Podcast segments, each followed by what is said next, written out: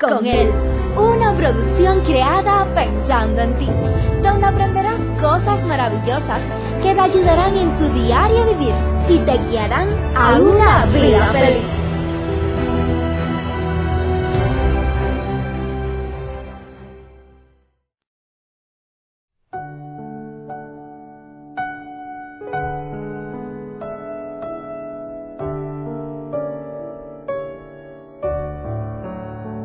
Cada uno de nosotros, en algún momento de nuestra vida, ya quizás en el pasado, otros en el presente, otros para el futuro, pero todos soñamos con un futuro maravilloso, todos anhelamos vivir una vida feliz, gozar de relaciones saludables, estables, maravillosas. Todos soñamos con ese día en que nos casamos, en la esposa ideal, en el chico ideal, donde vislumbramos un futuro brillante y feliz. Al igual que cuando llegue ese momento donde ya sabemos que vamos a ser papá, allí comenzamos a soñar, comenzamos a vislumbrar un futuro lindo, bueno, hermoso, lo mejor para darle a nuestros hijos. Y la pregunta para el día de hoy es, ¿cómo deseamos vernos en el futuro? ¿Cómo deseamos o qué tipo de hijos deseamos tener? Estoy seguro, como les decía, que todos anhelamos y deseamos lo mejor. Pero hay otra pregunta, y es la pregunta clave para el día de hoy. ¿Qué estamos sembrando para que nuestros sueños lleguen a ser una realidad? En estos días recibí una llamada. Un caballero ya más de seis décadas, hombre deprimido, se sentía solo, se sentía muy mal, como que ya no le encontraba sentido a la vida. Las cosas familia, en su matrimonio, para nada andan bien. Hace muchos años que las cosas están bien mal. Y después de contarme un poco de su historia, le hice una pregunta. ¿Qué crees que se puede hacer? ¿O qué crees que puedes hacer para cambiar un poco el curso de tu vida y poder gozar quizás los años que te restan de vida, poder gozarlos, poder vivir una vida mejor, una vida abundante, una vida feliz. Su respuesta fue la siguiente, ni yo mismo me soporto, no creo que alguien más pueda soportarme. Queridos amigos, qué triste es la vida cuando no tenemos nada que sembrar Qué triste es cuando sembramos espinas y cardos, con nuestros pleitos, traiciones, con los, con los problemas de la vida.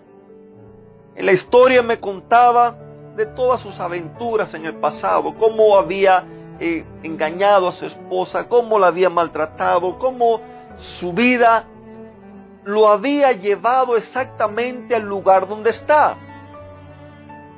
Le pregunté, ¿y eso pensaste que en algún momento ibas a estar en esa posición, que, que todo se te iba a terminar como te ha sucedido? Y me dice, no, yo solo buscaba ser feliz, yo solo buscaba gozar la vida, yo solo buscaba placer, buscaba llenarme de felicidad, pero honestamente nunca la encontré. Sí gocé de buenos momentos, pero no soy feliz queridos amigos. En el libro de Proverbios capítulo 3 versos 3 y 4, encontramos allí una buena semilla. Una buena semilla que yo estoy seguro que en cualquier etapa de la vida, si nosotros la sembramos para nosotros, si la sembramos en el campo de nuestros hijos, ya que nuestros hijos vienen a ser como un campo listo, preparado para sembrar. Depende que sembremos en la vida de ellos, en el campo de ellos. es la cosecha que vamos a recoger y que ellos también van a recoger. Pero no solamente vale la pena sembrar, hay muchas personas que siembran, pero no saben cuidar. Y si usted no cuida lo que siembra, permítame decirle, se le, se le va a dañar, se le va a echar a perder. Allí en Proverbio nos dice, no abandones nunca el amor y la verdad. Llévalos contigo como un collar. Grábatelos en la mente. Resultado de esto, tendrás el favor y el aprecio de Dios y también el de los hombres. Me llama la atención que en los tiempos bíblicos y antes no existían libros como tenemos hoy, no existían los teléfonos, nada de estas cosas. No existían carpetas donde uno puede poner allí toda la información y, luego salir a buscar lo que usted quiere. Nada de eso existía. Por tanto, los consejos se pasaban de boca en boca, se le transmitían de padres a hijos, de generación en generación. Y es muy normal usar este término, grábatelo, nunca lo abandones, llévalo contigo como un collar. En otra, otra ocasión Dios también le dice a su pueblo, mira, estas palabras que yo te mando hoy, grábatelas en tu mente, en tu corazón, póntelas como un collar, átalas en tu mano. Es más, ponla también en, en el portal, en los teles de, de tu casa. Lo que le estaba queriendo decir es, haz una realidad lo que te estoy diciendo. Que las palabras que te estoy diciendo sean una realidad en tu vida, sean algo funcional. Eso era encargarse de sembrar. Sembraban la semilla los hijos desde pequeños, sembraban la semilla en, en el hogar. Y no solamente la sembraba, sino que la repetía por donde quiera que andaba, la llevaba consigo para no acordarse. Es fácil culpar a otro de nuestros problemas. Es muy fácil culpar a los gobiernos, a la sociedad, a las redes sociales. Pero, ¿qué estamos sembrando nosotros para nuestras vidas, para nuestro matrimonio, para nuestra familia, para nuestros hijos? ¿Qué estamos sembrando? ¿Estamos cuidando lo que sembramos? ¿Estamos cuidando lo que quizás sembraron nuestros padres, nuestros antepasados en nuestra vida?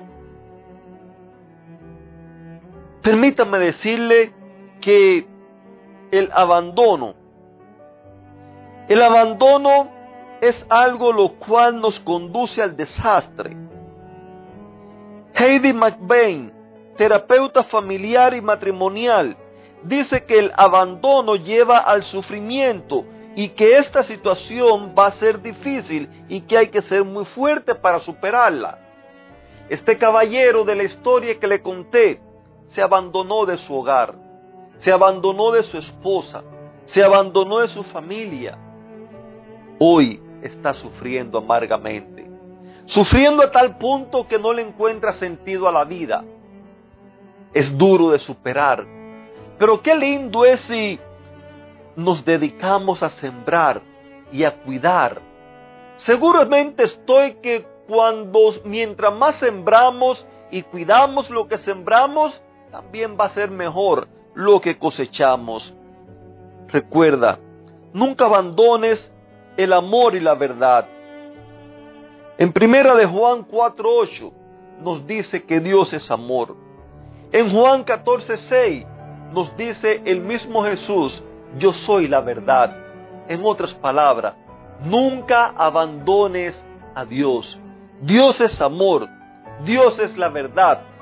Y si tú lo mantienes presente en tu vida, si lo mantienes presente en la formación de los hijos que Dios nos ha dado, entonces el resultado será que seremos bendecidos tendremos el aprecio de Dios, tendremos la bendición de Dios y también seremos reconocidos por los hombres.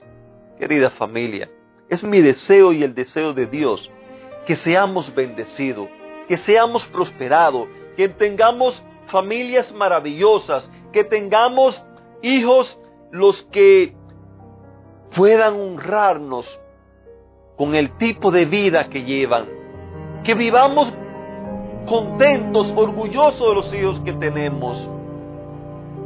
Quiero desearte un lindo y bendecido fin de semana.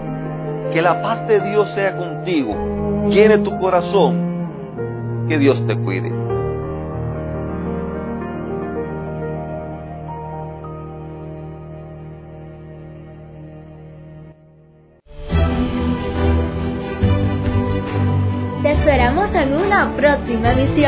Recuerda que nos puedes encontrar en nuestras plataformas digitales iBox, Anchor y Facebook bajo el título Vívela con Él. Que la paz, el gozo y la bendición de Dios sean contigo.